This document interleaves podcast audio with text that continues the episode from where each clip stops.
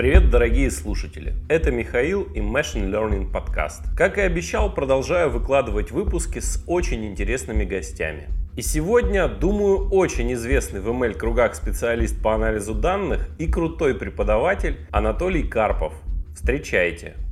Анатолий, привет! Спасибо большое, что согласился поучаствовать в подкасте. Это моя давняя мечта тебя пригласить. Да, я познакомился с тобой и твоей деятельностью через Крит Мыша. Ты как-то был у него в гостях. И я послушал, думаю, кто такой? А почему я про этого человека не знаю? Хотя я уже на то время и на степике прошел несколько курсов и вообще активно осваивал степик, курсеру там и так далее. И решил посмотреть, что же за Анатолий такой. Пошел, посмотрел и подсел на Анатолия, да, то есть прошел прошел э, первый курс по статистике, второй там по машинному обучению там и так далее. Вот, это такая краткая вводная часть. Расскажи, пожалуйста, немного о себе. То есть вот этот вот свой путь в, если широко так назвать, в Data Science, да? Вот расскажи, пожалуйста, как ты к этому пришел? Э, слушай, пришел на самом деле на сегодняшний день уже не столь экзотическим путем из академии, но тогда для меня казалось это каким-то неимоверным переходом. Вот. Все началось с того, что я поступил на психологический факультет нашего Петербургского университета. Несмотря на то, что я как-то в школе всегда интересовался математикой, кстати, не программированием, с программированием почему-то вообще не зашло. В итоге как-то не решился я поступить именно на чистый такой матмех, вот, или на ПМПУ. Как-то меня немножко напугало обилие математики и отсутствие чего-то еще интересного. И психфак может показаться немного странным решением, вот, но на самом деле это такая известная питерская тема. На психфаке много ребят, которые с матмеха переводятся. И в Питере это такой известный способ вот, сбежать от математики и поступить на психфак. У нас довольно много ребят там учатся, которые переходили с матмеха. В силу того, что как-то исторически на психфаке всегда была очень сильная математика, туда были вступительные экзамены. Вот у меня до сих пор дома лежит эта методичка вступительных экзаменов примеров на психфак. Тогда еще не было ЕГЭ, там было 5 заданий, и, в принципе, это 5 заданий были вот такого абсолютно матмеховского уровня, то есть поступали те, кто решил, условно, там 1-2, вот, 3 максимум.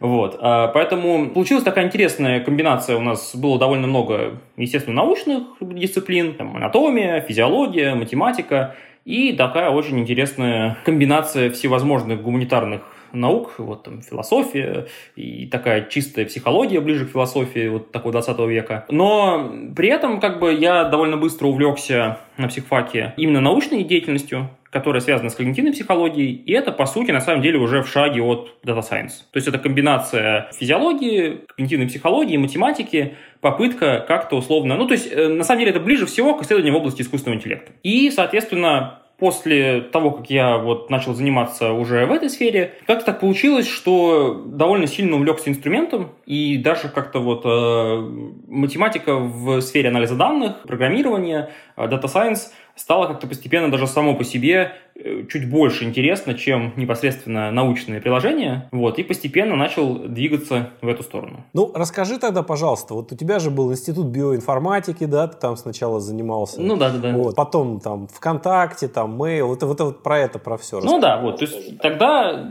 это ровно следует как бы в русле нашего повествования. Еще работая на психфаке, участь, я закончил специалитет, потом поступил в аспирантуру, и там меня позвали читать курс по статистике, первый вообще в моей жизни, в Институт биоинформатики. Институт биоинформатики — это вообще такая кузница около дата-сайентистских кадров вот, в моей тусовке нынешней.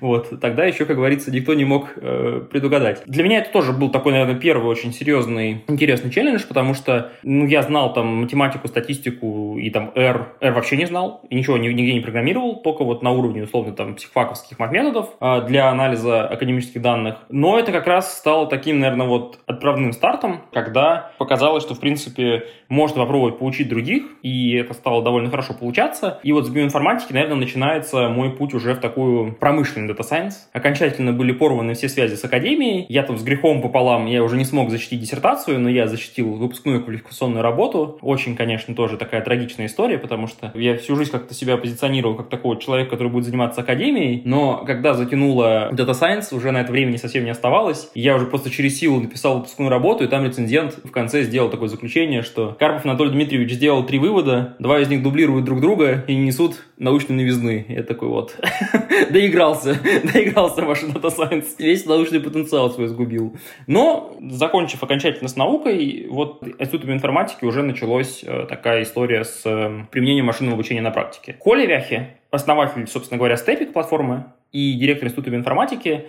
Мы с ним довольно тесно пересекались по образовательной работе, когда я преподавал в Институте информатики. И со временем он просто пригласил меня работать в Степик, именно как уже аналитика. То есть моя вот первая работа аналитиком была в Степике. Коля позвал меня анализировать данные образовательные. То есть то, как, как люди проходят образовательные курсы на Степике, как можно понять, что им сделать лучше, как сделать контент образовательный еще полезнее и более эффективным. Это была вот, наверное, такая первая работа. Я попал на нее абсолютно не из, э, не из тусовки, то есть это было до комичных ситуаций смешно. Я там в первый рабочий день мне прислали выгрузку, и я сказал, что там неправильное э, время, потому что там был формат таймстемпа, а я не знал, что таймстемп существует. Я подумал, что просто ошиблись ребята и выгрузили мне какие-то большие числа вместо времени. Вот. То есть вместо того, чтобы написать 16.45, там какие-то миллион, миллионы какие-то. Вот. Поэтому, но, как говорится, спасибо ребятам за возможность. Очень быстро это все, разумеется, там удалось реализовать. Но я, со степиком связана такая, как бы, это самое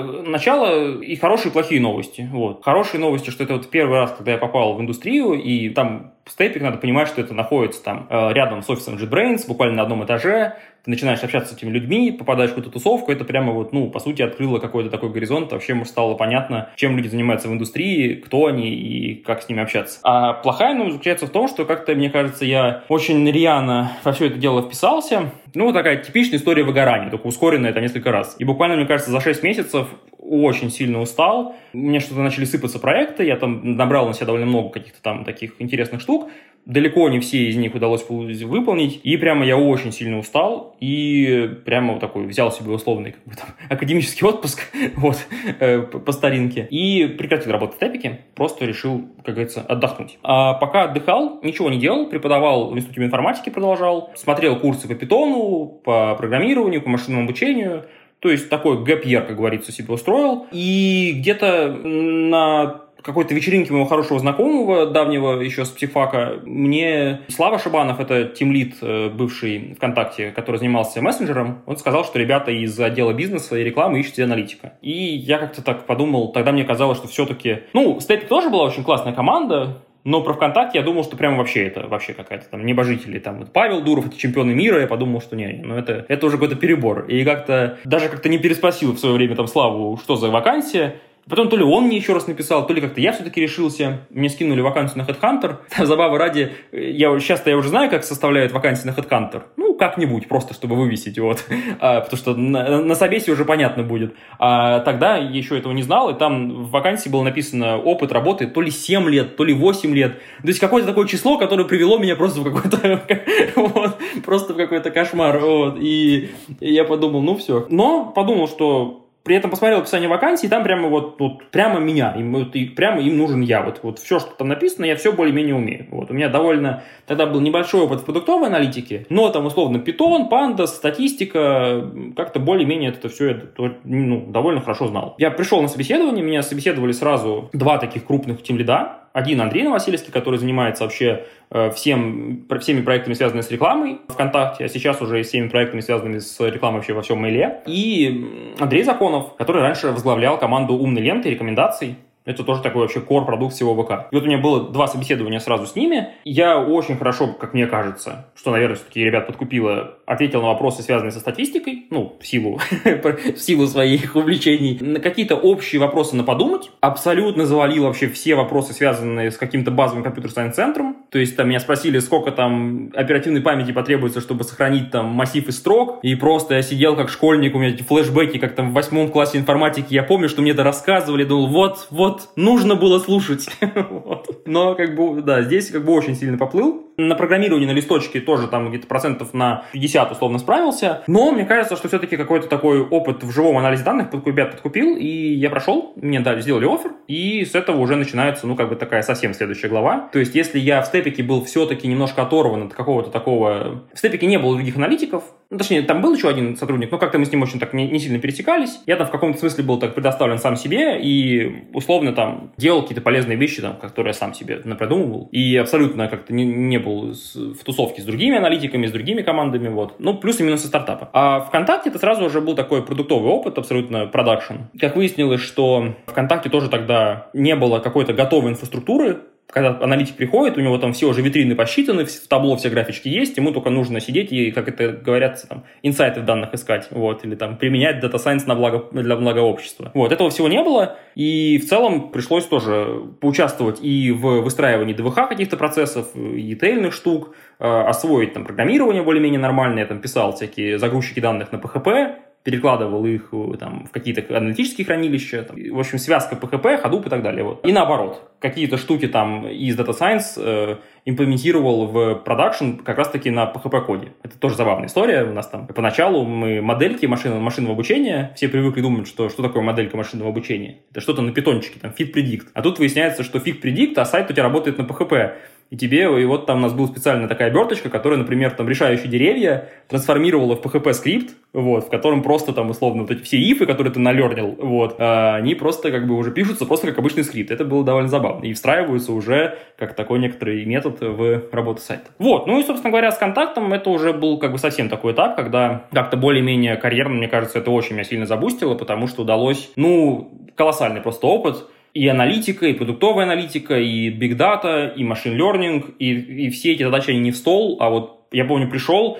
моя первая задача была сделать машинную модельку машинного обучения, которая предсказывает, условно, там, CTR объявлений, и, условно, там, через месяц мы ее там зарелизили в прод. Ну, это было, как бы, ну, вообще, то есть, это, учитывая, что это такая была первая большая уже совсем серьезная работа после степика, это, конечно, очень сильно меня воодушевило. И, соответственно, вот, да, ВКонтакте я три года проработал. Я туда пришел, там была очень маленькая команда, в целом у нас там был человек, наверное, 6, которые занимались все, все рекламой в Контаче. Постепенно все это очень сильно росло, и вот через три года там у нас уже было, мне кажется, больше 30 человек, и у меня уже у самого появилась такая маленькая команда небольшая аналитиков. Вот, я там брал себе стажеров, они там выходили в штат, э, начинали работать вместе с нами. Вот, в общем, это был такой, да, очень классный, классный, классный, просто неимоверно классный опыт.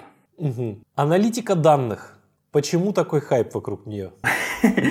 Хороший вопрос. Не знаю. Если честно, если честно, хочется дать какой-то, хочется дать какой-то такой мудрый ответ, но то ли мне повезло, то ли оно действительно так и есть, но как-то мне всегда казалось, что это очень оправданный хайп. Вот, то есть, э, по крайней мере, вот в той части, где вот мне вот там подавалось работать, вот самое базовое внедрение аналитики, даже еще не вот про то, что мы говорим, про вот о прийти и при помощи великих инсайтов там прибыль компании увеличить сто раз. Это как бы уже такой совсем next level. А вот даже на очень базовом уровне, когда мы приходим там в какую-то команду и просто выстраиваем там классный какой-то там аналитический слой, отчетность, дашборды, это настолько упрощает как бы жизнь людям, что в этом смысле кажется, что хайп значительно оправдан. Ну и как бы в целом, учитывая там, может быть, это, как я говорю, возможно, мне повезло, но вот но у меня всегда были очень хорошие примеры перед глазами. Вот у нас, например, был э, ВКонтакте отдел машин в обучении, исследований прикладных, и ребят спрашивали, а вот где вы ВКонтакте используете машинное обучение? Ответ был везде.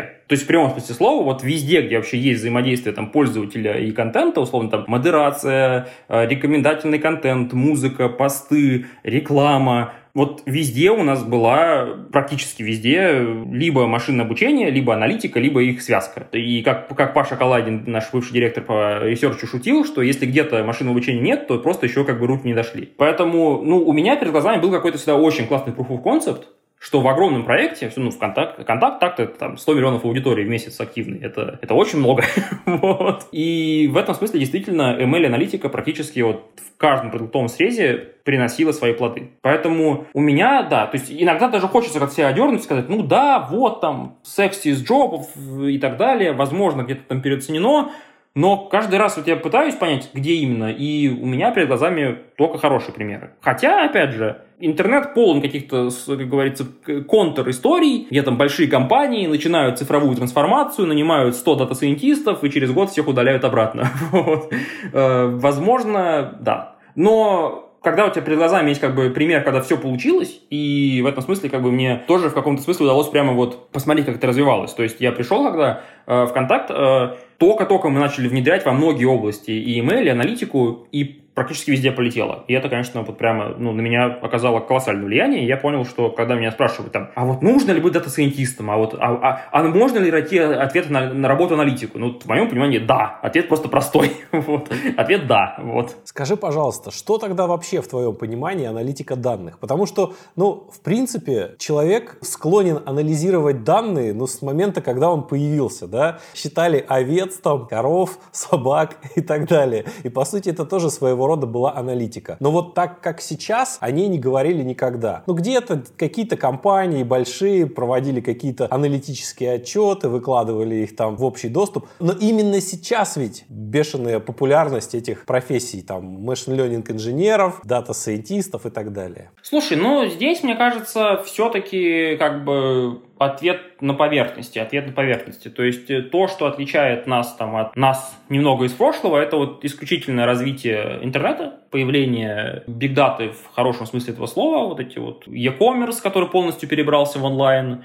это медиа, которая полностью перебралась в онлайн, кинотеатры, музыка, вообще контент в целом. Вот. Это игры, которые перебрались в онлайн. И здесь вот можно взять самый простой пример, который вот там можно долго спекулировать, там, как работает рекомендация музыки. Кто-то скажет, а мне не нравится рекомендация музыки. Я люблю сам. Я вот умную ленту себе отключаю. Это отдельный разговор, но вот для примера просто, мне кажется, надо брать e-commerce. И здесь, э, если как бы у кого-то там есть сомнения, там, правда ли, что машин learning работает, аналитика работает, мне кажется, e-commerce показал это во всей красе. То есть все, что касается рекомендательных систем, например, в области товаров, продаж, услуг в интернете, здесь просто огромное количество proof of concept, что это позволяет колоссально увеличивать прибыльность работы проекта. И в этом смысле просто стало понятно, что Data Science и машинное обучение — это то, при помощи чего можно работать гораздо эффективнее. Что любой онлайн-магазин огромный, который вот, ну, точнее, не любой онлайн-магазин, а вот все вот эти, все вот эти вот большие игроки на рынке онлайн-магазинов, они э, как минимум там, вот это просто уже такой общепризнанный факт. Рекомендательные системы в e-commerce работают, они работают очень круто, и они а, очень круто для бизнеса имеется в виду. И они позволяют действительно делать больше денег. Поэтому в этом смысле, мне кажется, что раньше было не всем понятно, как бы зачем это нужно. Ну, действительно, там периодически там какие-нибудь умные ребята делали аналитический отчет почему-нибудь, и это был такой fact, вот.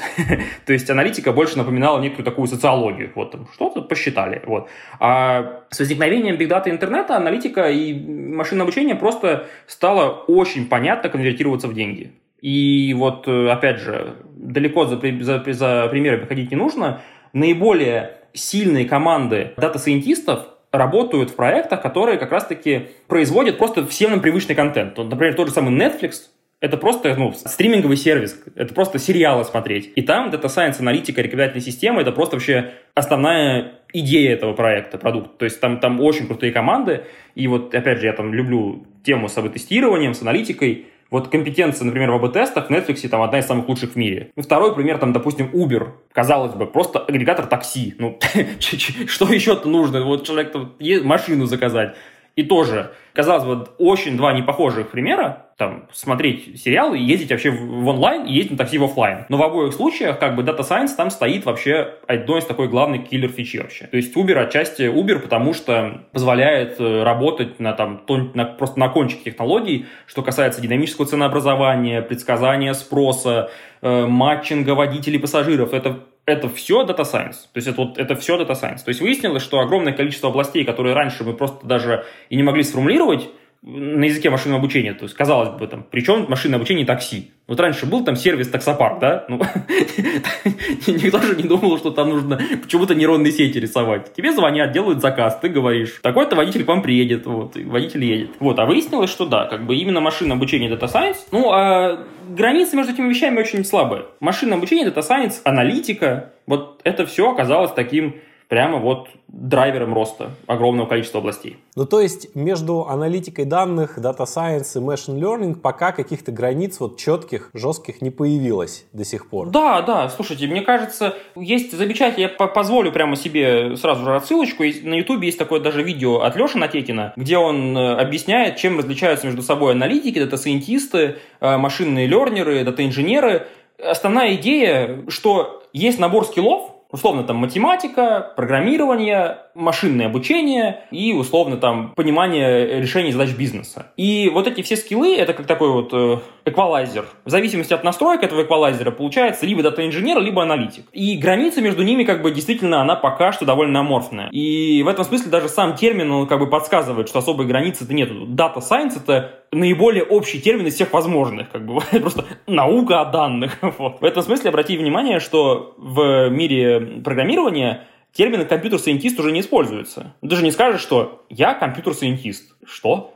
вот, может быть, все-таки как-то уточнишь, чем именно ты занимаешься. Вот. И даже несмотря на то, что есть фуллстеки, все равно как бы есть понятные зоны, там есть вот там условный бэкэнд, есть условный фронтенд, есть условная там, разработка и так далее. Это вовсе не означает, что фуллстек исчез, но как бы ну, это просто говорит, что вот зоны как бы более-менее очертились. В Data Science пока немножко более такие аморфные как бы действительно границы, и на практике действительно очень часто получается, что там дата-сайентисты, они же и данные обучают, они же и модельки в прод выкатывают, они же и АБ-тесты проводят. Ну, по крайней мере, например, ВКонтакте у нас так было. Хотя, постепенно мы уже движемся к тому, что это все-таки начинает напоминать некоторый конвейер. Что, условно, дата-сайентист сидит там в своем питоне, придумывает, какие крутые фичи можно реализовать и обучить модельки, а там в продакшн выводит уже отдельный такой data ops, а отдельный еще другой ops это все реализует, а там big data data инженер это все дело данные доставляет и так далее. Но пока что, пока что, мне кажется, по пальцам руки можно там, по крайней мере, в России перечислить компании, где это прямо все вот уже абсолютно так работает. И на практике пока да. Дата-сайентисты это такие ребята, которые вот всего понемножку. Ага, то есть сейчас тебя можно смело называть хоть machine инженером, хоть дата-сайентистом, хоть аналитиком. Слушай, ну опять же, мне иногда стыдно даже так в глубине души, потому что все-таки я думаю, ну там дата-сайентист это же вот там, это вот, это не знаю, это вот там Валера Бабыш, дата-сайентист. Какой дата-сайентист? Но с другой стороны, ну, тоже, Писал я модельки, которые в прод ВКонтакте уехали? Писал. Ну, вообще-то считается. Там, делал ли я там загрузчики данных, которые там из Hadoop в ClickHouse данные перекладывают? Тоже вроде бы делал. A/B-тесты проводил? Да, тоже проводил. И в итоге получается, что, ну да, в каком-то смысле как-то оказалось, что вот во всех этих областях, от дата-инжиниринга до бизнес-аналитики, как-то удалось поучаствовать. Поэтому Наверное, да, наверное, можно сказать, что я data scientist. Хотя, хотя, постепенно все-таки уже в русском языке связка data scientist более явно начинает относиться именно к людям, которые специализируются на машинном обучении и применении его для решения бизнеса. Но в таком более философском контексте data scientist все еще звучит как просто человек, который занимается наукой о данных. вот, как бы. И в этом смысле, да, мне кажется, можно себя с чистой совестью дата-сайентистом назвать. Хорошо, тогда давай сейчас поговорим, чем на данный момент занимается аналитик данных, да, и чем вот, если вот он выделится в, некоторое, в некоторую отдельную единицу, чем он будет заниматься, вот в идеале, в твоем представлении? Слушай, э, это очень серьезный вопрос, я часто думаю о нем перед сном, вот у меня разные, разные теории будущего вот, встречаются, и у коллег моих тоже единого мнения нет. Я начну с пессимистичного прогноза. Пессимистичный прогноз – это то, что аналитик данных также исчезнет стремительно, как и появился. Вот, потому что аналитик данных – это на самом деле человек, который просто взял на себя некоторую монополию. Что такое аналитик данных? Он мало того, что он знает бизнес-продукт, которым он занимается, он еще и умеет и в SQL сходить, и код на питончике написать, и статистику знает, и даже может машинное обучение на лайте какое-нибудь закодить. Каких-то там пользователей покластеризировать и увидеть в этом бизнес-смысл. И до недавнего времени вот эта монополия на такой набор знаний, всего понемножку действительно был только у аналитиков. Но сейчас мы видим, что маркетологи, рекламщики, продукт-менеджеры, все потихонечку тоже эти хардскиллы начинают подтягивать. И мы уже как бы... Алексей Никушин со своей флагманской Матемаркетинг конференции, она как бы про то, про это, что хороший маркетолог — это аналитик, а хороший аналитик — это маркетолог, и потихонечку как бы есть такой прогноз, что аналитик просто растворится в этих других профессиях. В конце концов, программирование и базы данных просто станут новой грамотой 21 века, концепция аналитика исчезнет. Вот. Это пессимистичный прогноз в каком смысле? Ну, в смысле, с точки зрения аналитика, вот, что, что придет аналитик и скажет, а я вот умею данные на питоне анализировать и базы данных ходить. А ему скажут, так у нас все это умеют. У нас вот, не знаю, мальчик, который вообще кофе разносит, тоже умеет базы данных ходить и как бы и на питоне писать. Вот это уже вообще... Все равно, что прийти и сказать, я умею читать. Ну да, да, толку-то что? А, а толку-то что? А ты скажешь тогда, ну, а еще я вот там то-то и то-то. И тогда как бы это уже не про аналитику, это уже про какой-то про бизнес. Вот. Но мне это кажется реалистичным сценарием, но на самом деле у меня... Да, это назовем негативный сценарий. Позитивный сценарий, он тоже иногда проявляется. Я тоже иногда слышу на конференциях, что есть какие-то команды, которые вообще устроили бунт на корабле, аналитики прогнали всех продуктов, продукты не нужны, и аналитики сами и в свои базы данных ходят, и еще и продукт развивают. И выясняется, что аналитик это человек, который на самом деле находится в какой-то идеальной точке равновесия, он полностью понимает, э, как устроен продукт с точки зрения бизнеса, он полностью понимает, как функционирует продукт, и он понимает, что этому продукту нужно. И тогда аналитики становятся такими вообще всевластителями вот, продуктового развития. Вот, и это такой положительный пример. Боюсь ошибиться, но кажется, вот я был на конференции Go Analytics, и там, по-моему, ребята вот из э, Едодила рассказывали, что вот там прямо вот такой культ у них был. Вот опять же, там, сразу же поправочку вставлю, это звездочка, что, возможно, я ошибаюсь, но кажется, кажется, вот оттуда ребята. Неважно, в общем, откуда ребята, но такой, такой паттерн есть. И это такой оптимистичный прогноз. Но если честно, я придерживаюсь такого все-таки чуть более версии негативной, наверное. Все-таки мне кажется, что хорошая новость заключается в том, я не очень верю в идею, что вдруг все маркетологи и все вообще продукты, все рекламщики, все начнут писать на питоне так же легко, как э, говорить на русском языке. Поэтому в этом смысле мне нравится тезис, что там программирование это грамотность 21 века, но я отношусь немножко скептически к этому. Мне кажется, что все-таки хардскиллы останутся хардскиллами. И в этом смысле выделенный человек на хардскиллы никуда не пропадет. Но мое немножко пессимистичное настроение заключается в том, что, скорее всего, аналитик все-таки будет ближе сдвигаться к дата-инженеру и скорее вот э, к ETL истории. Ну, опять же, что значит пессимистично? Это нет ничего плохого. Но просто в моем понимании, скорее, наверное, про бизнес-решения и там, развитие продуктов окончательно очертится такая специальность, как продукт-менеджер, а аналитик в хорошем смысле останется вспомогательной функцией для бизнеса. Это некоторая моя история, мое, мое видение. Опять же, всегда, когда ты делаешь такие прогнозы, наверное, ты отталкиваешься от того, что тебе там самому ближе понятнее. И, по крайней мере, в моем смысле как-то так действительно произошло, что со временем я больше перебрался вот именно в сторону такого как бы бизнес-суппорта. Я делаю так, чтобы у ребят были данные, чтобы они были хорошие, чтобы на, поверх них можно было там на графичке смотреть и все понимать, что нужно. Если какой-то вопрос возникает, то мы, аналитики, можем на него очень быстро и точно ответить. И в этом смысле прийти к аналитикам это означает получить ответ на вопрос, который быстрый, который точный, который data-driven, это, вот это все. Поэтому у меня есть некое такое все-таки в хорошем смысле пессимистический прогноз, что аналитики, наверное, будут сдвигаться ближе к хардскиллам, потому что это все, что у них есть, что их отличает от продукта условно. Потому что если они просто делают крутые бизнес-решения, ну, по сути, почему вообще, почему это человек аналитик? Сделать его продуктом. И на моей практике такое часто случалось, когда люди, которые просто там такие мега крутые аналитики, они становились продуктами. Хотя контрпримеры тоже есть. Вот ты спросил, там буквально чуть ли не вчера в нашем чатике аналитиков, там очередная дискуссия раз, разгорелась, и вот ровно эти две противоборствующие точки зрения спорят. Первый человек говорит, что аналитики вообще никому ничего не должны, они вообще никакой ответственности не несут, им что сказали, то они и сделали. Второй человек говорит, что вот у нас в компании аналитики это вообще главный там драйвер бизнеса. Они могут сами прийти и сами сказать, вот так делать не нужно, а вот нужно делать так. И все такие их прислушиваются к ним и сделать, как они сказали. Но, но почему-то мне больше кажется, что все-таки в этой борьбе за продуктовую власть аналитики, скорее всего, потерпят поражение и больше будут сдвигаться в сторону хардскиллов. Это вовсе неплохо или хорошо. Вот, просто как бы если ты хочешь заниматься э, развитием продукта с точки зрения как бы его там роста и там вывода на какие-то новые рынки, фичи, то, наверное, ты не аналитик, а скорее какой-то больше продукт. Вот и в этом смысле, а если, если тебе нравится там работать с данными, то скорее ты аналитик. И больше, наверное, ты будешь потихонечку сдвигаться к хардскиллам. И в этом смысле, мне кажется, это даже, наоборот, огромная крутая новость, что э, инженеры — это снова секси-штука, как бы вот. Что сейчас огромный спрос на именно инженеров, на дата-инженеров, на э, machine learning инженеров, на людей, которые умеют это вот, чтобы это все заработало, чтобы эта машина поехала. А куда она едет, это вопрос уже больше к продуктам. В общем, как-то так я вижу, наверное. Да, да, меня это тоже очень вдохновляет, то, что мир опять развернулся в сторону инженеров, математиков да, да, да. Вот, и это... так далее. Расскажи тогда, пожалуйста, про хардскиллы аналитика. Вот ты говорил, что будет смещаться в сторону хардскиллов. Какие хардскиллы ты имеешь в виду? Слушай, ну, на самом деле, тоже вопрос с подвохом, потому что я же говорю, у меня, у меня финального все еще у меня точки зрения нету на что такое самый хороший хардскиллы аналитика. Э, недавно я даже наоборот читал такой немножко провокационный доклад на маркетинге, почему аналитики не должны уметь программировать.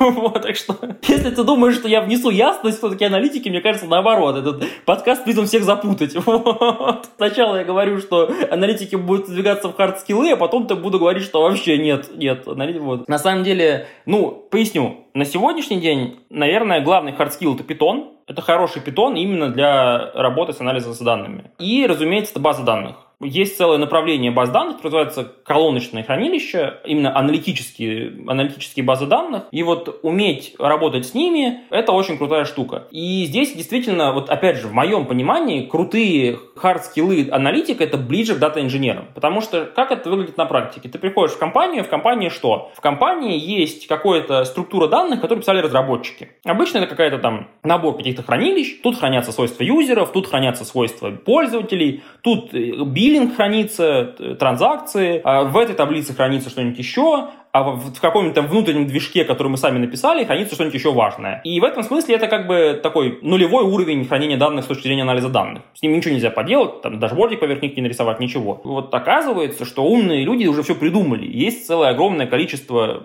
методологий, подходов, как из этого всего собрать систему хранения данных, которая отвечает на аналитические запросы там, Анкор модулинг, вот, Data Vault и так далее. И обычно всем этим занимаются дата-инженеры, но вот, опять же, в моем понимании, опять же, на моей практике, крутые аналитики в этом очень хорошо разбираются. Как сделать так, чтобы все это многообразие данных, а это данных мало того, что много всяких сущностей, так еще и самих данных много. Вот там, у нас там миллионы пользователей, у каждого пользователя там по 50 каких-то фичей, которые хранятся в 100 разных таблиц и э, очень хитро с собой взаимодействуют. Вот как из этого всего собрать какую-то структуру, которая позволяла бы быстро и точно отвечать на вопросы, хотя бы на вопросы с отчетностью, вот это уже очень крутой hard аналитика. Потому что как это часто бывает на практике, вот я, кроме шуток, я это слышу даже из э, первых уст от ребят, которые работают в больших и, казалось бы, крутых компаниях. Они приходят и говорят, а можно нам выгрузить траты людей с признаком Y в срезе X? И все такие, о, не-не-не-не-не-не. Э, так, так мы посчитать не сможем. Ну, э, и ты такой, а почему? Э, это невозможно. Ну, потому что это мы не пишем, а это хранится вот там, а чтобы поджойнить, нужно поднимать бинлоги из ходу. Не-не, это все, все. То есть, как бы, доступность данных нулевая, выясняется, для каких-то срезов, которые заранее предусмотрены. И в моем понимании, опять же, это вот вписывается в мою концепцию, что крутой аналитик — это чувак, который придет и расскажет, как это все дело сделать так, чтобы это круто работало. Здесь мне можно оппонировать, сказать, то Коля, ты просто путаешь аналитика с дата-архитектором вектором. Ну, вот, э, возможно. А возможно и нет. Возможно, как бы, возможно, дата-архитекторы просто сами не знают, что они хорошие аналитики. И, и хорошая архитектура данных и очень классная аналитика возникает как раз там, где аналитики в этом участие принимают. Есть у меня такая теория. Ну и опять же, по своему опыту, вот с коллегами, где я работаю, например, в Mail, мои коллеги-аналитики, они в этом очень хорошо разбираются. И они прямо понимают и, и вместе с, там, с теми же самыми ребятами, там, ДВХ-инженерами, вместе создают вот эту вот историю, чтобы данные данные были доступны, понятны, э, чистые, быстрые, валидированные. Вот, поэтому мой point, что такой next level hardskillов аналитика, это вот в эту сторону. Простой ответ был бы, что ну как же, hardskill аналитик это Python и SQL. Ну, это немножко пройденный этап. Это уже действительно как бы, а я еще читать умею. Вот. Ну, ну еще бы ты не знал Python и SQL, если ты аналитиком работаешь. Это как бы совсем уже странно, да? Вот. А next level, это чтобы ты, например, когда ты пришел, ты просто вообще был в курсе, что такое модель хранения данных. Вот это, мне кажется, уже такой next skill hard скиллов аналитика, next level. Угу. А модель хранения данных, это что имеется в виду? Как она должна быть устроена в идеале или что? Модель хранения данных это условно, если мы вернемся к моему вымышленному примеру, который, опять же, вот поверь мне, на, на практике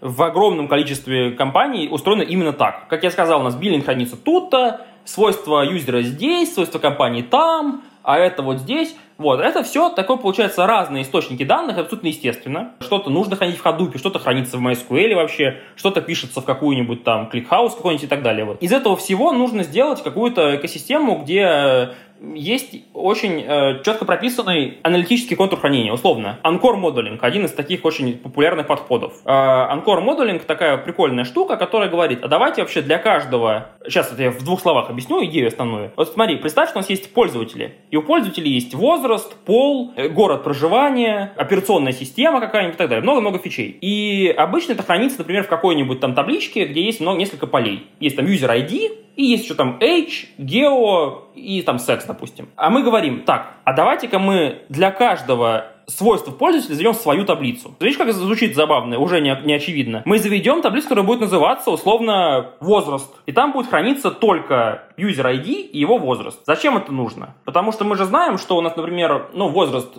Кстати, возраст хороший пример. Возраст может изменяться со временем. И мы, например, на каждое изменение будем писать э, изменение нового возраста. Ну, с возрастом дурацкий пример. А вот, например, с э, домашним адресом уже интереснее. То есть у нас просто в таблице, условно, гео будет храниться user ID, его адрес и время на и, и адрес в момент этого времени. И условно, что мы делаем? Мы для каждого, для каждого вообще свойства нашего, например, там пользователя заводим отдельную таблицу. В одной таблице храним только, условно, пол, в другой только возраст, в третьей только гео. И все возможные изменения. И, казалось бы, зачем это нужно? Это нужно для того, что такая система хранения позволяет нам очень быстро и эффективно в любой момент времени откатиться на то состояние системы, которое было, например, месяц назад. То есть, например, такая система очень круто поддерживает так называемую историчность данных. Когда нам нужно, условно, э, что-то посмотреть, что было с нашей системой Э, там месяц назад. Это такой, э, опять же, это тяжело довольно объяснить там в двух словах, как это, зачем это все нужно. Но как минимум можно посмотреть, куда читать. Заинтересовавшись слушателем, на э, Хабре есть супер крутая статья ребят из, из Авито, как они вот такое вот моделирование данных применяли у себя. Где они для каждого атрибута, вообще для каждого свойства заводили свою отдельную таблицу. И зачем это нужно? Это, видишь, уже такие неочевидные штуки, как говорится,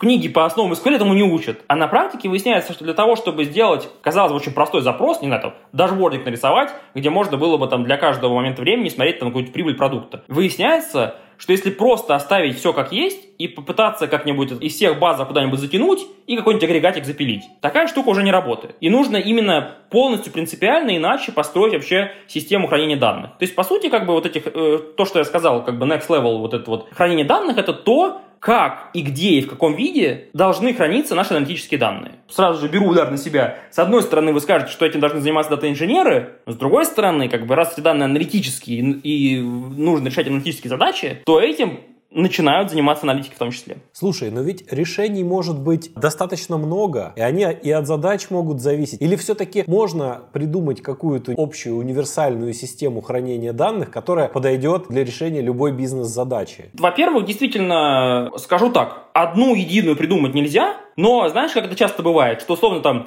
три самые популярные решения будут покрывать 99% всех возможных как бы запросов. И в этом смысле, скорее всего, если вы не делаете какую-то блок крипт валютную космическую станцию по отправке сообщений в прошлое, то, скорее всего, у вас есть довольно понятная событийная схема. Есть какие-то пользователи, у них есть какие-то свойства, и они что-то делают. Либо такси заказывают, либо сериалы смотрят.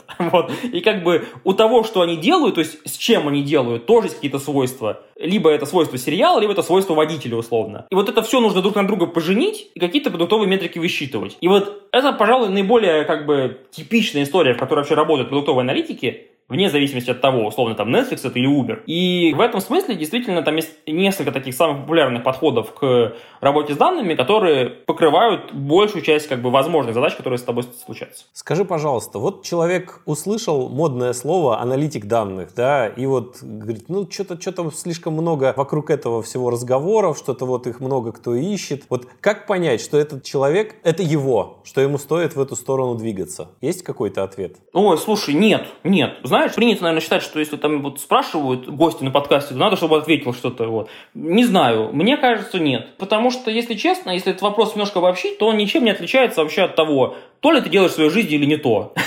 И никакого простого ответа на этот вопрос нет. Опять же, я там для порядка могу там придумать какие-то там рецепты, ну, нужно попробовать там себя, там вот устроиться на работу, а дальше как бы вот устроился, а вот теперь понятно, то или не то. И как бы эту, эту, эту катушку можно раскручивать довольно доль, долго. Ну, нужно год проработать, тогда понятно станет. Да нет, на самом деле, как бы вот, тоже не до конца. Не знаю, не знаю. Если честно, у меня какого-то ответа на этот вопрос нет. Опять же, раз уж все-таки наш формат позволяет, я позволю за себя ответить, но в этом смысле как бы это абсолютно не что-то, что возможно работает для других. В моей истории так получилось, что работа аналитиком оказала на меня как бы колоссальные жизненные изменения произошли в связи с этим. Я вот там условно работал в университете, в академии, со всеми вытекающими спецэффектами работы в академии в России. И в этом смысле там переход в IT, переход в аналитику, он решил как бы огромное количество задач для меня. Во-первых, это очень сильно позволило обрести какую-то финансовую независимость. Это очень сильно позволило в том числе, как говорится, в свободное от работы время заниматься огромным количеством вещей, на которые раньше бы там не хватило бы ни сил, ни энергии, с тем же самым преподаванием, например, онлайн-преподаванием вот этим вот и так далее.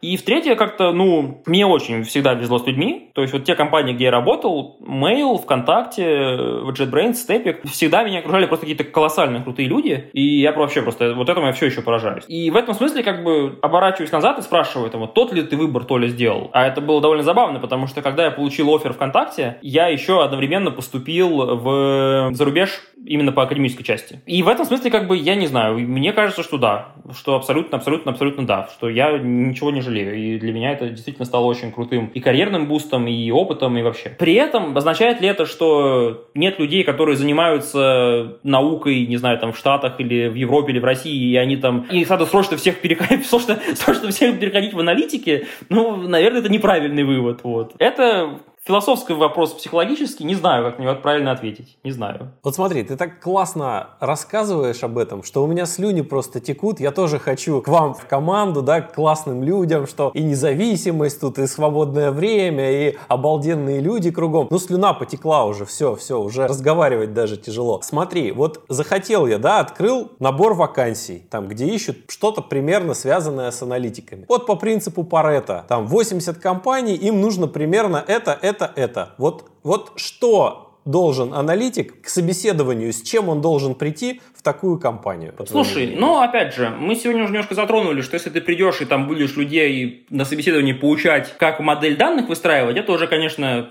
совсем эпично, но начать, наверное, нужно с чего-то более простого. Мы уже шутили, что если бы ты еще питон не знал, что это совсем было бы смешно, но это важно проговорить. То есть действительно есть какая-то основа, которая вообще является необходимым условием. Мне кажется, давай двигаться от более общей дисциплин к более частным. Нужно хорошо знать статистику математическую, потому что как раз-таки АБ-тесты э, это то, где аналитики пока держат монополию, хотя, опять же, вот все ближе и ближе дата-сайентисты и машин-лернеры подбираются к АБ-тестированию тоже. Отдельная большая тема, факт остается фактом. ML и АБ-тесты начинают пересекаться в, казалось бы, очень необычных местах. Поэтому статистика, и не просто статистика, которая говорит нам, что вот есть нормальное распределение, а есть ненормальные распределения, какие-то другие, а именно статистика, сразу же заземленная на главный инструмент АБ-тестирования. В принципе, и то, и другое сейчас можно выучить и платно, и бесплатно, материалов огромное количество. Поэтому статистика и АБ-тесты. Если интересно, как бы где учиться, могу об этом отдельно еще сказать потом. Хотя, а можно сразу и комбинировать. Вот. Тогда погнали. Первое. Статистика и АБ-тесты. По статистике позволю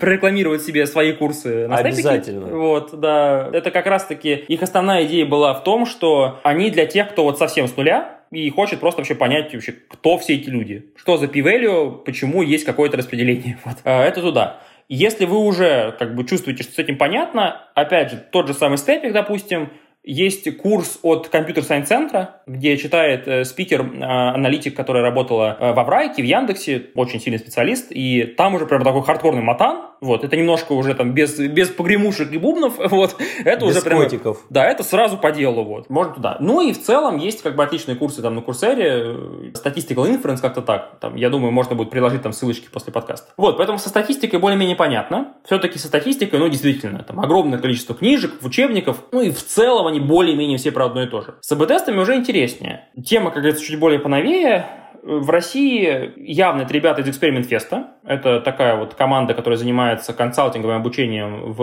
области АБ-тестов. У них есть как огромное количество открытых источников, семинаров, докладов, метапов, которые мы очень часто вместе с ребятами проводим, так и платное образование, именно платные интенсивы по АБ-тестам. Вот опять же, пожалуй, для аналитика самая понятная инвестиция там, своих, там, условно, там, э, денег в образование. Вот за, за ребят как бы ручаюсь всем. В этом смысле, да, статистика, аналитика вот туда вот. И в целом, опять же, тоже ссылочку приложу. Я как-то брал интервью у, у крутого чувака, который занимается машинным обучением ВКонтакте, у Никиты Машалкина. И он занимается как раз-таки машинным обучением и АБ-тестированием. И вот он там составил такой список must-have источников по АБ-тестам. Если их честно все заботать и проучить, то вопросов к вам на собесе не останется. Но я уже спойлерил, это ребята из Netflix, ребята из Uber, ребята из Microsoft, у них есть огромное количество открытых источников по их воркшопам, метапам. Я помню, я в свое время смотрел воркшоп Microsoft на конференции KDD э, по АБ-тестам. И мне кажется, это вот самое фундаментальное, что я вообще в своей жизни по АБ-тестам понял и выучил все оттуда. Поэтому статистика АБ-теста с этого начали. Это прямо супер важно. Просто очень часто почему-то бывает, что ребята, которые хотят стать аналитиками, они понимают, что статистика это важно, они это ботают, и они это учат, а как-то до АБ-тестов что-то рук не доходит. И ты их спрашиваешь, а там с АБ-тестами как-то сталкивались? Они такие, нет. Ну, то есть я знаю, что это вот группа А и группа Б их надо сравнить. Ну, это такой, ну да. ну, грубо как-то так, да. ну, ну, ну ладно, как бы вот. Что тогда обсуждать? Поэтому, опять же, чтобы как-то себя сразу же там на голову выше людей подвинуть, э, просто познакомьтесь с тем, что вообще есть там система сплитования, какие-то там интересные это, подходы к АБ-тестированию, ускорение АБ-тестов, там всякие. Ну, короче, там много чего интересного, это все относительно несложно, и даже если вы джун, это, это уже нужно знать сразу. Пусть у вас даже еще опыта не было, пусть это ваша первая работа, но с этим уже нужно познакомиться заранее. Поэтому статистика АБ-тесты. Дальше все просто. В России монополия на питон, у меня есть коллеги, которые анализируют данные в R, я и сам начинал с R, но рыночек рассудил, сейчас, конечно, Python. И в ML, и в АБ-тестах, и в аналитике. С Python тоже все более-менее просто. Если у нас сегодня такая лайфхак задача там, сэкономить денег и получить хорошие знания, степик, есть два фундаментальных курса от Института информатики просто по введению в Python. Первый называется прямо основа основы, Hello World. Второй, опять же, не будучи программистом из ETMO, вы сможете понять, что такое классы, что такое там работа с окружениями. Это тоже круто, это тоже нужно как бы знать. Это реально там курс трехнедельный, но уже это на голову выше. Это, это не просто там в Юпитер ноутбуке там код копипастить и запускать его. вот. То есть, опять же, это, это могут спросить на собесах, особенно в какой-нибудь там Яндекс и так далее. Поэтому Степик, Институт информатики, два курса по питону. И опять же, позволю, например, свой курс тоже бесплатный. Он тоже на Степике, он тоже называется «Введение дата сайенса и машинное обучение». И там на питоне мы разбираем уже аналитические задачки. Это просто позволяет понять, зачем мы все эти классы учили. Ну, кстати, там ходим себе без сложного питона, но вот как бы вот эта вот связка, она, в принципе, более чем. Вот. Про R не могу ничего сказать, потому что считаю, что можно, наверное, на R уже время не тратить. вот. Хотя, хотя, коллеги из-за рубежа передают пламенный привет и говорят, что там R используется где только не используется. Это забавный вот такой интересный перекос, что если интересны какие-то зарубежные истории, Uber, Netflix, Booking, Facebook, не знаю, кстати, в Facebook, по-моему, тоже питон э, в аналитике. Но, короче, там R, R есть. Вот. У меня, кстати, тоже есть даже курсы по R на степике, когда я еще только начинал. вот. Можете глянуть, но, опять же, лучше для надежности перестраховаться и питон. питон. Идем дальше. SQL. А, с SQL тоже есть какое-то небольшое недопонимание у ребят, часто я с ним сталкиваюсь, когда сам собесы провожу, что люди думают, что SQL это MySQL. Известная ошибка, вот, SQL это язык, вот, а MySQL это конкретное семейство баз данных, условно. И опять же, если вам интересно желание стать аналитиком, сразу же окажитесь немножко впереди ваших конкурентов. И когда вас спрашивают, с какими базами данных вы работали, пусть это будет не Postgres и MySQL, пусть это будет что-нибудь еще. вот. Пусть это будет именно аналитические базы данных, пусть это будет Vertica, ClickHouse, BigQuery, вот хотя бы вот эти три. И вы спросите меня, а как, вот где я могу ClickHouse научиться? Тут курсов мало и вообще, есть ли они, не знаю. вот. Или там BigQuery. С одной стороны, да, это сложная задача. С другой стороны, опять же, это уже некоторый такой advanced. advanced. Наша же задача с вами хакнуть систему. Вы же можете пойти и арендовать себе сервер какой-нибудь. Он стоит, там, господи, 3 доллара в год. Это уже как бы вообще, это уже не иметь сервера в 21 веке собственного, это уже несерьезно. И просто поставьте так ClickHouse сами. Делайте там две базы и селектите из них, поиграйте с этим самым. Более того, ClickHouse вообще можно у себя на ноуте развернуть. Я как-то смотрел э, курс, э, не курс, а очень классный митап. Ребята из Яндекса, которые рассказывали, как при помощи ClickHouse'а можно читать сырые логи из Яндекс Метрики. Там прямо под видосом лежит скрипт, который нужно у себя на компе запустить, и он тебе поставит ClickHouse прямо на компе. И можно будет данные поселектить из Яндекс Метрики э, через ClickHouse, поднятый на ваше вообще локальном, на локальном ноуте. Если вы на собесе скажете, что вы такую штуку провернули, это уже оставит огромное количество людей позади. Потому что это, это то, о чем я говорю, что нужно сразу понимать, как бы, зачем все это нужно. Статистика нужна для A/B-тестов, SQL-базы нужны, чтобы работать с аналитическими хранилищами. Поэтому поиграйте в ClickHouse, там, не знаю, э, арендуйте себе сервак за 3 доллара и там что-нибудь поселектите. Скачайте какой-нибудь там пробный trial период какой-нибудь там платной базы данных аналитических тоже. Короче, это все решаемая задача. Вот. Тут нужно проявить немножко, как бы, немножко креатива. Но в российских, в российских реалиях BigQuery, конечно, нужно знать. Очень часто где используется. ClickHouse да, ClickHouse, да. Вот. Вертика. Вот, например, в Авито все аналитики работают в Вертике. Поэтому, а, как мы, ты уже говорил, что там 4 штуки покрывают 80%, так с трудоустройством то же самое. Четыре компании покрывают там 80% аналитиков. Поэтому нужно понимать, условно, с чем работают люди в Мейле, Авито, банках. Если кого-то забыл, простите, но вот это, вот это, эта связка уже покроет как бы большую часть вакансий, которые вы увидите как бы в чате. Крупные наши, да, ну Яндекс, разумеется, вот. В общем, наша вот эта вот тусовка наших топ, топ прогрессивного IT-кластера, Яндекс, Mail, э, Авито, JetBrains, э, банки, X5, посмотреть, с чем ребята там работают, и станет понятно, что учить. А я скажу, с чего они работают. Это Hadoop, Spark, ClickHouse, Vertica, BigQuery. Вот, это прямо нужно и круто знать. Очень часто почему-то ребята, которые приходят на того же самого джуна, они никогда в жизни не слышали про BigQuery. Они говорят, что это такое? База данных какая-то облачная. И это обидно, вот, потому что если бы вы, как говорится, сделали этот шаг вперед, это сразу бы было бы как бы супер преимущество. Это как бы по хардскиллам почти все. То есть вот статистика с АБ-тестами Python, базы данных с аналитическими хранилищами, дальше осталось дать щепотку бизнес-процессов,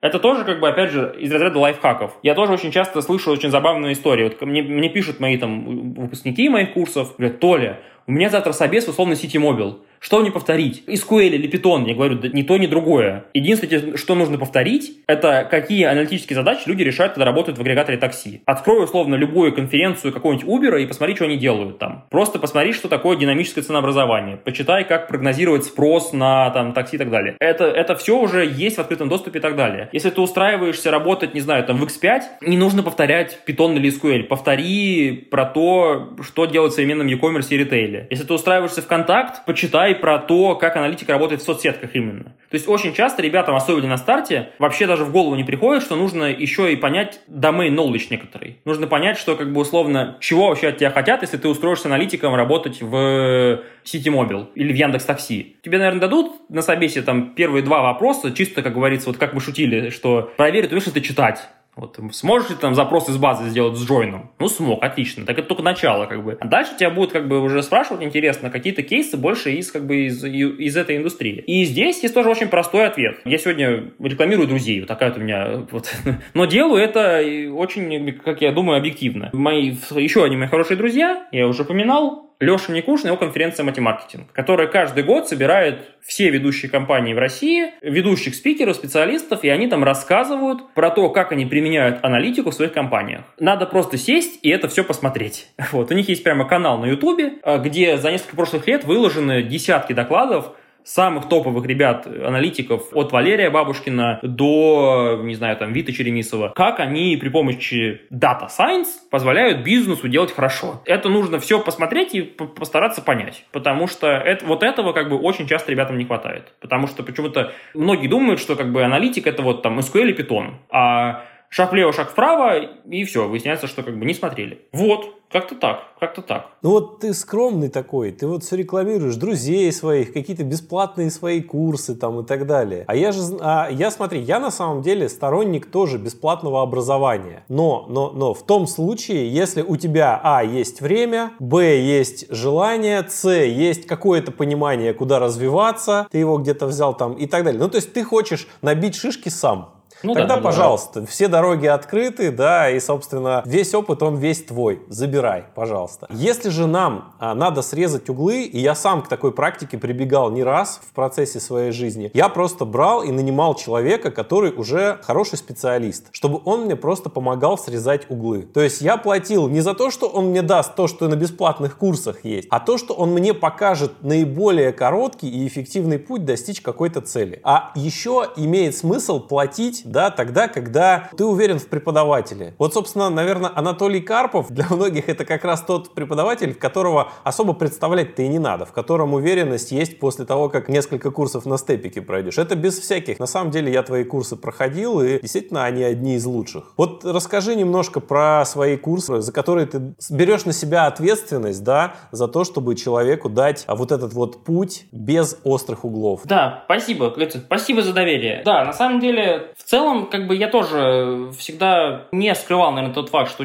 чему угодно можно научиться самому бесплатно, но там с понятными спецэффектами. Поэтому тоже у меня есть, э, у меня всегда такая была долгая мечта сделать какую-то такую специализацию обучающую, которая бы прямо вот условно там с нуля позволяла бы человека превратить в такую наиболее современную версию аналитика на начинающем уровне. И мы с ребятами, с моими друзьями из Яндекса, Миша Серегин и Беслан, работали в Яндексе, э, я тогда работал в Мейле, Миша вот он тоже в mail перешел, мы организовали школу по анализу данных с очень скромным названием Carp of Courses, где начали как раз-таки с аналитики, и вот основная идея была в этом. Вот ровно то, что я описывал выше, что очень часто, когда люди описывают, э, там, что они хотят выучить, чтобы стать аналитиком, они говорят там Python и SQL. Ну, вот очень хотелось сделать как бы следующий шаг, и прямо на этих вот обучающих курсах показать, зачем это нужно и как это используется в современных реалиях. Условно, там не только SQL, но и ClickHouse. И там сразу же на выделенном серваке, и сразу же там с командной строкой, где ты можешь полностью в боевых условиях потренироваться и что-то поделать. Вот, да, поэтому помимо курсов на степике у меня есть как бы еще один такой большой проект, который я прямо вот веду и которым горжусь. Это вот э, наша школа по анализу данных. У нас уже целая серия треков. У нас аналитика, машинное обучение, причем как для совсем начинающих, так и для ребят уже условно там медлов сеньоров, которые хотят посмотреть прямо темы, которые вот на кончике современной, как говорится, науки. Эту, эту программу курирует Валерий Бабушкин, топ-30 Кагл и там Тим Лид сейчас в Фейсбуке. И в этом смысле, да, как бы сразу же хотелось там две штуки закрыть. Первое, Обычно, когда ты проходишь курсы, ты проходишь их у себя на ноуте и как-то там, условно, там у себя разворачиваешь Юпитер ноутбук, и это на самом деле максимально не похоже на то, как устроена инфраструктура на работе. Поэтому просто у себя подняли в такой песочнице как бы полную копию того, как процессы работают на работе, и ты, когда у нас учишься, ты полностью сразу попадаешь. То есть твой, твой первый учебный день начинается с того, что тебе приходит письмо с доступами. Вот так же, как тебе пришло бы письмо вместе с оффером, условно, вот там пароли от баз данных, э, от удаленного сервера, от репозитория, и сразу можно как бы вот эти вот наши там лекции типичные сразу же переводить на задачи, которые решаются на практике. Ну и как бы да, вот такая эффективность этого подхода, что можно сразу же развернуть какие-то инструменты, которые требуют как раз там более сложной установки. То есть все можно, наверное, сделать и самому, но здесь, как ты правильно сказал, мы как бы срезаем углы. Вот. И там студенты сразу работают там, с и со Spark, с, с ClickHouse, вот, с, с репозиториями удаленными, с визуализацией данных. Опять же, мне очень хотелось сделать офлайн bootcamp. Я провел первый месяц занятий, и начался ковид. вот, поэтому жизнь внесла некоторые коррективы, поэтому все-таки перебрались в онлайн. Но пока, пока, формат, пока формат нас устраивает. У нас программа 5 месяцев, но как бы по интенсивности условно на все 12. Покрывает развивается от Hello World в питоне до сложных тем по настройке систем сплитования и там в АБ-тестах или там какого-нибудь работы с колоночными базами данных в блоке про SQL. Ну и в целом, да, как бы особенно чем, чем горжусь, что удалось призвать очень много крутых ребят, которым было, это стало интересно. У нас преподают ребята из Яндекса, из ВКонтакте, из Мейла, вот Валера Бабушкин из Фейсбука, его команда, бывшие ребята знакомых э, его, с которыми я работал раньше, я так понимаю, там из X5 и тоже из Сбера. И, в общем, да, да, это такой тоже часть часть проекта. Она коммерческая, эти курсы стоят денег. С каждой историей, когда наш, наш выпускник условно устраивается работать там, в тот же самый там, Mail или Яндекс или куда-нибудь еще, в глубине души понимаю, что не зря, не зря, все не зря. На работу потом возьмете? Слушай, ну, конечно, конечно, да. Правильный ответ, да. На самом деле, хорошая шутка, потому что забавная история произошла. Одна наша выпускница устроилась в Mail и практически работает в моей команде, так что это не исключено, что это произойдет. Еще и кадры себе куете. Да, да, да, да, да, да, да. Слушай, классно. Вообще, я в восторге от общения. Большое тебе спасибо. Я, может быть, что-то не спросил, что вот тебе, чем бы тебе хотелось еще поделиться на мою, пусть пока не очень большую, но тем не менее очень специализированную аудиторию. Ну, опять же, я, как говорится, всегда открыт к вопросам, поэтому если у кого-то из аудитории возникнут вопросы, мне всегда можно найти там в телеге, ВКонтакте, написать, не проблема. А так, опять же, я, наверное, я очень часто как как бы там свои мысли условно там перевожу в язык каких-то там конференций, докладов или там курсов, которые я делаю, это они в большой степени носят такой автобиографический характер, Поэтому я просто могу сделать какую-то подборочку таких штук, которые, возможно, закрывают часть тем, которые мы не, не обсудили. Супер. Анатолий, большое тебе спасибо. Прям супер. Спасибо. Спасибо, что позвал. Было очень здорово. Вот такой очень ценный, на мой взгляд, получился выпуск. Очень полезные практические рекомендации я услышал от Анатолия. Надеюсь, вам тоже понравилось. А если так, то вы можете помочь развитию подкаста тем, что поддержите его на тех площадках, где вы его слушаете. Поставьте оценку и напишите комментарий в Apple Podcasts. Я все читаю и очень благодарен вам за обратную связь. Лайкните выпуск ВКонтакте, на Яндекс Музыке, в Ютубе, в общем везде, где вам удобно. А я буду продолжать выкладывать беседы с классными специалистами из индустрии искусственного интеллекта. Ну и иногда свои монологи о том, как этот самый искусственный интеллект устроен. Подписывайтесь на телеграм-канал «Стать специалистом по машинному обучению» и до встречи. Пока-пока.